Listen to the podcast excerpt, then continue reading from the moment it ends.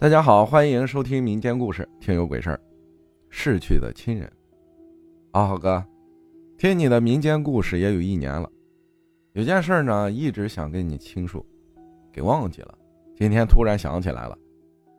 事情还得从四年前说起，那时候我还在南京大屠杀纪念馆附近的万达广场的一家湘菜馆做厨师，我那时十九岁。而那天，离我爸去世还不到三个月。这件事情起因，我估计是我没来得及回去见我爸最后一面。那天晚上十点左右，我不知道怎么的，非常的困，就睡着了。到了凌晨十二点左右，我突然感觉有人挠我胳肢窝，很痒。然后我就翻了个身，脸朝向门口。就在迷迷糊糊中，被宿舍房间门口的一个人影给吓着了。他躲在了衣服后面，头伸了出来。因为我们那时啊，衣服都是挂在床上的，身体没看着，但是那个脸，我终身难忘，非常恐怖。我就这样被吓得大叫了一声，坐了起来。我再望向门口时，却啥也没有了。然后我环顾了一下宿舍四周，发现大家睡得很死，没有一个被我吵醒的。我也很纳闷平常有几个人都是凌晨一两点才睡的，怎么今天大家都睡得这么早？没有一个人被我吵醒。因为我叫的那一声声音真的很大，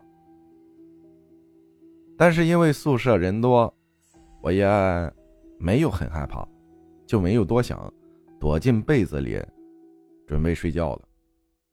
可就在这时，睡我对面床位的同事居然叫了我一声，但是声音又不像他，却像我奶奶的声音。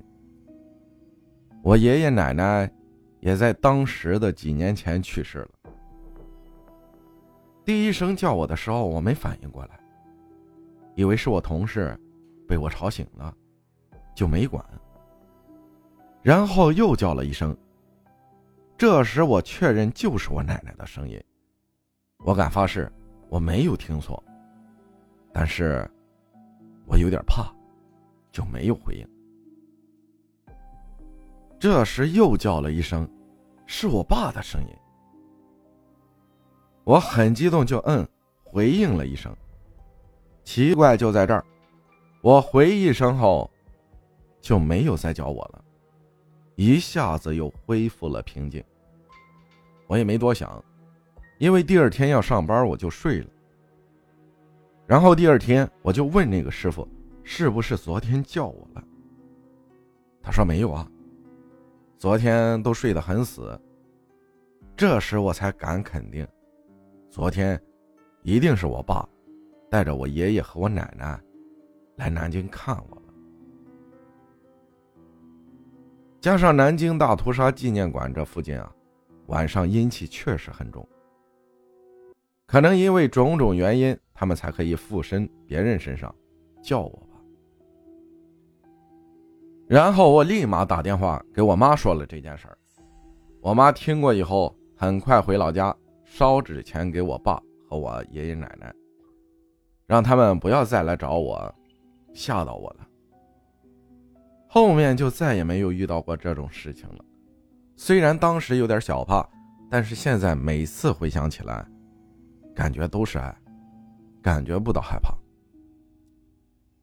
后面我也没做多久就辞职走了，现在也改行做设计了，生活也越来越好，也找了女朋友，见了双方父母，准备谈婚论嫁了。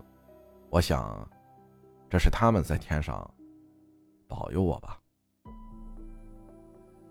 感谢小健分享的故事。其实有的时候，我不知道该用怎样的语气或者情绪。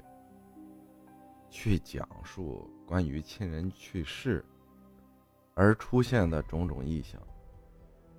其实我曾经看过一个问题，下面的评论挺好。就是中国人烧纸祭祀是迷信吗？